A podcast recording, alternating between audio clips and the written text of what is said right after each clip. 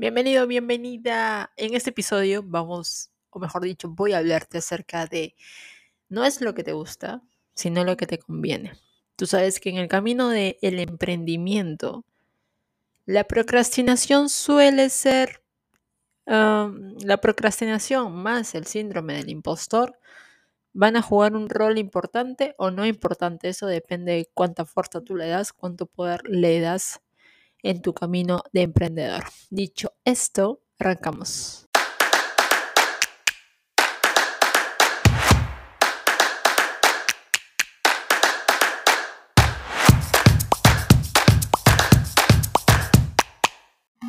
Bienvenido, bienvenida a Adaptable, el podcast donde aquí hablamos de desarrollo personal, crecimiento, negocios, negocios digitales, básicamente emprendimiento, todo lo que tenga que ver con mindset o mentalidad, como quieras llamarlo, y muchas cositas más. Y el tema de hoy, pues trata acerca de no es lo que te gusta, sino lo que te conviene.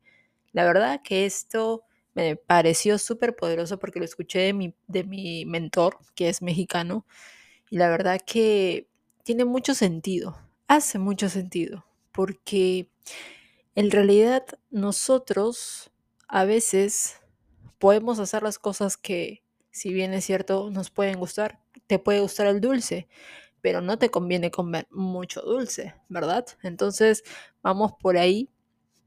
Va por ahí la figura de este episodio. Entonces, ¿alguna vez tú te has preguntado por qué tendremos o tenemos, tendemos, mejor dicho, a buscar pues lo que nos gusta en lugar de lo que realmente nos conviene, así por ejemplo el azúcar, ¿no? Es natural, es natural en el ser humano, pues anhelar el placer inmediato, ¿ok? Es, es natural, así que no te pongas triste, es normal. Pero a veces lo que nos conviene está en desacuerdo con nuestros deseos momentáneos, ¿ok? Y para comprenderlo mejor, te voy a dar un ejemplo, ¿ok? Para que esta figura pues sea más explícita y tú te lo imagines, ¿ok? Entonces, por ejemplo, imagínate a Pedro, que es un amante de la comida chatarra y los dulces. Su pasión por esos alimentos es realmente abrumadora, es desbordante. O sea, Pedro vive en su departamento solo, no cocina porque, bueno, no tiene talento para cocinar y tampoco tiene la paciencia entonces lo que hace pues es pedir comida rápida, comida chatarra, comida que realmente pues no conviene. Es consciente, es consciente de que su salud podría verse afectada si continúa con esos malos hábitos, ¿ok? Entonces un día Pedro decide, mejor dicho, primero es un proceso, ¿ok? Es un proceso porque nosotros primero tenemos que aceptar que realmente esta acción no nos conviene. Que nos gusta, sí, que es, nos da placer momentáneo, no, lo disfrutamos, pero después los problemas estomacales, los problemas de intestino, los problemas de hábitos alimenticios, pues ya, etc. ¿Ok? Entonces, un día Pedro toma la decisión pues de optar por una dieta más equilibrada y saludable. Él ya aceptó que hay un mal hábito en su día a día. Entonces, ya que ahora ha aceptado, pues ya tomó la decisión de cambiar ese hábito. Al principio va a extrañar esas cosas dulces, esas cosas deliciosas, tan rico que es, porque vamos, no, no hay que ser hipócritas, yo también como postres, pero no en exceso, claro está, lo como muy, muy rara vez. Entonces, él se da, se va, se está dando cuenta que, que la decisión que tomó fue muy acertada. ¿Por qué? Pues porque está notando mejoras en su energía, en su bienestar, se siente más ligero. Cuando uno le mete tanta carne, por ejemplo, la digestión es mucho más lenta. Y yo no soy nutricionista ni nada, pero sé que la digestión es mucho más lenta. No te demora horas, te demora más de un día, ¿ok? Entonces, eso también hace que tu cuerpo, la energía, como la, la centre en la digestión, en el estómago. Entonces, el resto del cuerpo va a estar con la batería algo descargada. Entonces, no es lo que te gusta, es lo que te conviene. Si a ti te conviene tener hábitos saludables, si a ti te conviene tener una disciplina, ser disciplinado o disciplinada en tus alimentos, a ti te conviene, pues tienes que hacerlo, tienes que tomar la decisión.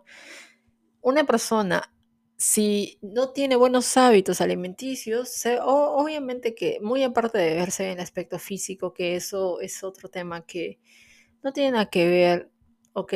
Pero yo creo que va a hablar mucho del amor propio que tú te tienes a ti mismo.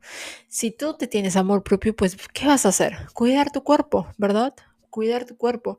Y lo mismo pasa cuando uno emprende. ¿Qué vas a hacer cuando quieres emprenderle? Pues darle el tiempo que necesita, darle el cariño que necesita, darle la empuje que necesita, darle el trabajo que necesita para que ese emprendimiento pues crezca. Estamos como un bebé recién ha nacido, no sabe caminar, no sabe hablar, no sabe comer solo. Entonces, lo que tienes que hacer es dedicarle tiempo, así como cuando dedicas tiempo a una nueva relación, pues tus tiempos y tus horarios cambian porque quieres estar con esa persona nueva, porque esa persona te atrae y te gusta su compañía. Entonces, ¿por qué, digo yo, por qué las personas, a las personas les cuesta tanto ser disciplinados en el tema alimenticio? ¿Ok? Entonces, es, es, es loco, ¿verdad? Es realmente loco. Entonces, entonces yo te digo, a ver, ¿qué crees que pasó con Pedro? Pues Pedro decidió dejar de lado lo que le gustaba momentáneamente para buscar lo que realmente le convenía a largo plazo, ¿ok? Y esto es solo un ejemplo de cómo nuestras acciones, nuestras elecciones, nuestras decisiones pueden marcar la diferencia entre el placer instantáneo y el bienestar duradero. Entonces, Ahora, vamos a cambiar el contexto, ¿ok? Pensemos en... A ver, eh, otro ejemplo, te digo, Sofía, un estudiante que ama las materias artísticas, ¿ok? Ama el arte, le encanta, tiene talento, pero evita las matemáticas, ¿ok? Eso es un ejemplo de niños. Porque, bueno, de niños aquí nos gustaban las matemáticas. Yo sí solía ser aplicada en matemáticas, pero después ya me relajaba un poco. Y bueno, a ella, a Sofía, evita las matemáticas, le resultan complicadas y bueno, no son agradables para ella. Sin embargo, comprende que estas materias pueden brindarle habilidades en su futuro. Si bien es cierto, la educación de esta época no enseña para que una persona se convierta en dueño de negocio, pues las matemáticas te van a servir, ¿no? Al menos sumar, multiplicar, restar, dividir para tu negocio. Bien, entonces, a ver, por ejemplo, en la vida financiera, a menudo nos dejamos llevar por el impulso de comprar cosas que nos gustan, cosas del momento, cosas que nos produjeron pues una emoción, ¿verdad? Entonces, tal vez no, no, no la necesitamos, pero simplemente las quisimos ¿ok? Y acá tengo otro ejemplo. Piensa en Rosita.